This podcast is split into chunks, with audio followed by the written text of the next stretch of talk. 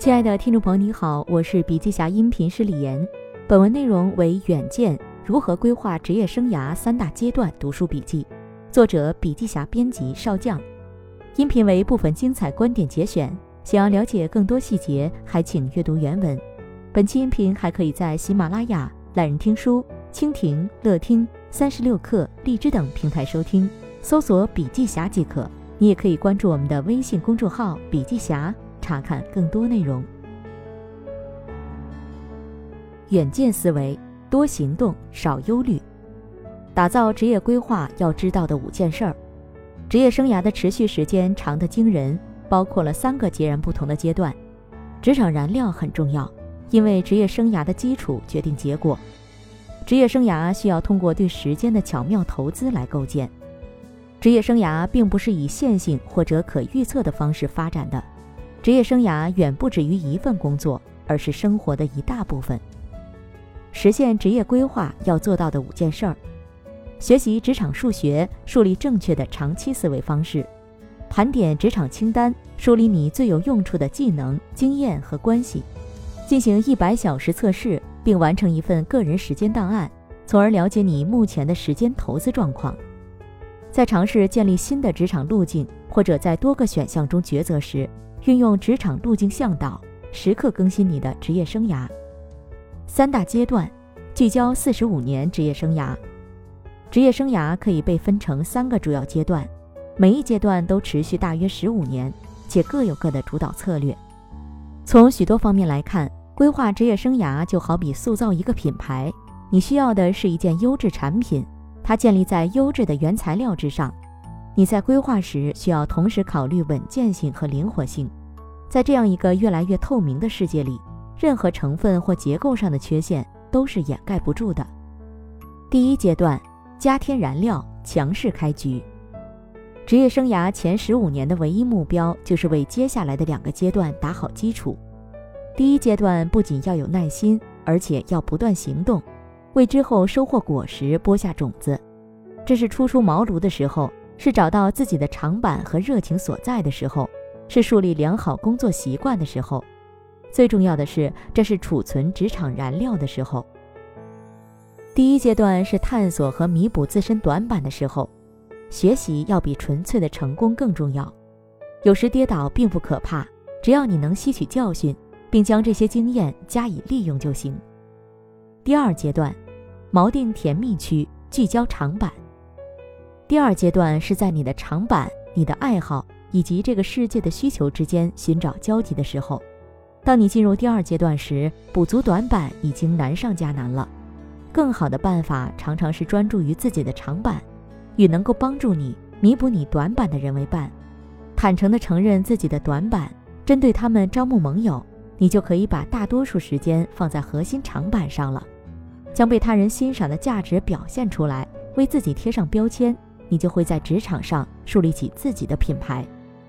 如果说你和其他强大而善良的品牌都被摆在货架上，那么当带着空闲职位或升职机会的老板来店里寻找能够解决问题的人时，你要做的就是让他们选择你。第三阶段，优化长尾，发挥持续影响力。传统意义上，职业生涯最后几年的标志就是明显的衰退或者随波逐流。但在我看来，职业生涯的第三个阶段却可能异乎寻常的充实和持久。不过，这需要恰当的思维方式、预期与准备。第三阶段的主要目的是确定接班人，即给继任计划画上完美的句号，从执行或领导的角色转变成顾问或辅助的角色。此时，学生变成了老师，学员变成了导师，领导变成了有价值的辅助者。储备三大职场燃料，职业生涯中存在三种基本形式的职场燃料，每一种对获得长远的成功都非常重要。一号燃料，可迁移技能。可迁移技能是你在职业生涯中获取并拥有的各种基本能力，它们不仅是帮助你完成眼前工作的技术知识和行业术语，而且是当你从一个工作换到另一个工作，从一家公司换到另一家公司。甚至是从一个行业换到另一个行业时都能依靠的能力和基础。解决问题的能力，从某种程度上说，世界上任何一份工作都是为了解决某个问题而存在的。职业生涯的早期，我有幸在保洁工作过，他们为我掌握解决问题的基本方法和原理打下了坚实的基础，这让我在整个职场生活中都受益匪浅。不管是与首席执行官还是与新员工对话，我都会在业务中运用的方法之一是。从客户如何选购这一产品或服务这个问题入手，在面试的时候，我总会将至少一个几乎没有答案的开放式问题抛给求职者。我并不怎么在意他们是否答对，而是对他们是如何切入这个问题更感兴趣。好在有不少理论框架和策略能帮助你提高解决问题的能力，你应当有意识地往自己的工具箱里添加些不同的方法。并勇于将几种不同的方法结合起来，创造出适合自己的独门秘方。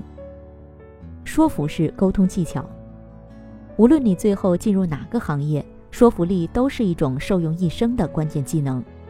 不管你的交流对象是客户、同事、朋友还是陌生人，能将自己的观点以清晰简洁的方式呈现出来，都是一种基本技能。在当今的工作环境中，说服式沟通需要经由许多不同的渠道来表现。你擅长通过书面形式表达自己吗？你能面对面的说服别人吗？在测试讲故事的能力时，你会发现一件事儿：简单制胜。你应该使用人们听得懂且能戳中他们痛点的文字和形象。完成任务的能力，执行并完成任务的能力虽然再基础不过，但对于漫长的职业生涯具有巨大的价值。尽管每个人都具备一定的执行力，但只有那些能不畏艰难、持续产出的人，才能真正脱颖而出。如果你能完成一次任务，那只能算是当了一次英雄；但如果你能持续完成任务，这就是一项强大的、受用一生的职业技能。你可以在自己公司里寻找那些能不断完成任务的达人，他们是你最好的老师。人才引力。有一种说法是，拥有最优秀人才的公司通常都能成功。我同意这个说法。与此对应的还有一条真理：有能力吸引和调动尖端人才的个人领袖通常都能成功。将优秀的人才招揽到身边，能让你把工作做得更好，并扩大影响力。这个能力是区分优秀与顶尖的因素之一。要培养人才引力，首先要有正确的思维方式，即认识到。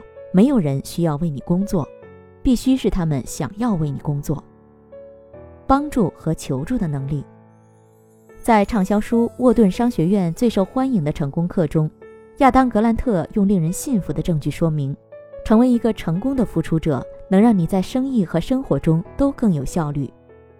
据格兰特所说，成功的付出者就是付出超过获取的人，跻身最杰出和最幸福行列的机会会比别人大得多。就我个人经验而言，人们会朝着他们信任的领导者靠拢，而付出的行为就是一种建立信任的强有力的方法。学习如何寻求帮助和如何提供帮助，会成为职场持久战中一项强大的可迁移技能，而且后者是最重要的。情商，在工作中，我总是在寻找情商起作用的线索。情商是你理解和连接他人情绪状态的能力。丹尼尔·戈尔曼是情商领域的先驱者，在他的著作《情商三》中，戈尔曼指出，影响业绩和优秀程度最重要的因素就是情商。培养情商不容易，但这是完全值得的。关键是你必须创造实践经验，才能发现和磨练情商技能。二号燃料：有意义的经验。有意义的经验结合起来，可以让你在职业生涯中既成为复合型人才，又很稳健。新的经验会让你离开舒适圈，建立新的职业技能。我的同事罗里·萨瑟兰是行为改变方面的知名演讲人和思想领袖。罗里发现，在不同的环境中尝试不同的事情，试验不同的做事方法，这样能创造出更强的决策技能。如果我们一直用同一种方法做事，虽然会变得很有效率，但这种状态很脆弱。不要让你的职业生涯脆弱不堪。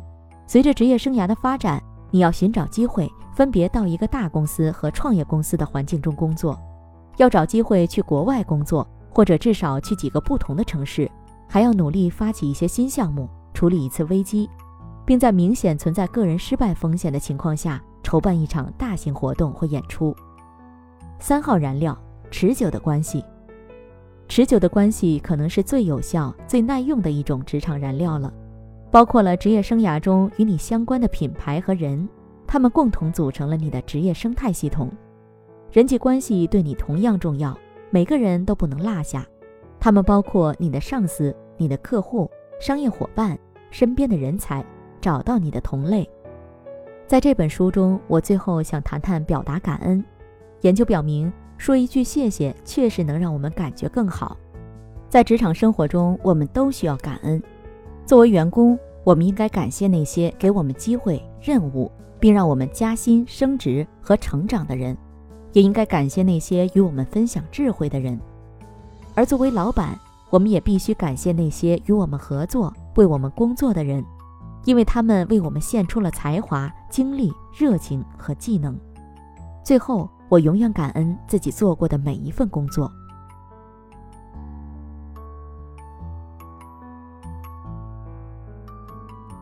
好了，亲爱的听众朋友，今天的分享就到这里，感谢您的收听。有任何感想和建议，您都可以在评论区留言。新商业干货就看笔记侠，深度专访、品牌传播、线下沙龙等商业合作，如有需要，烦请联系笔记侠商务小伙伴魏志上，联系方式。幺七六三幺八八幺九五七，幺七六三幺八八幺九五七。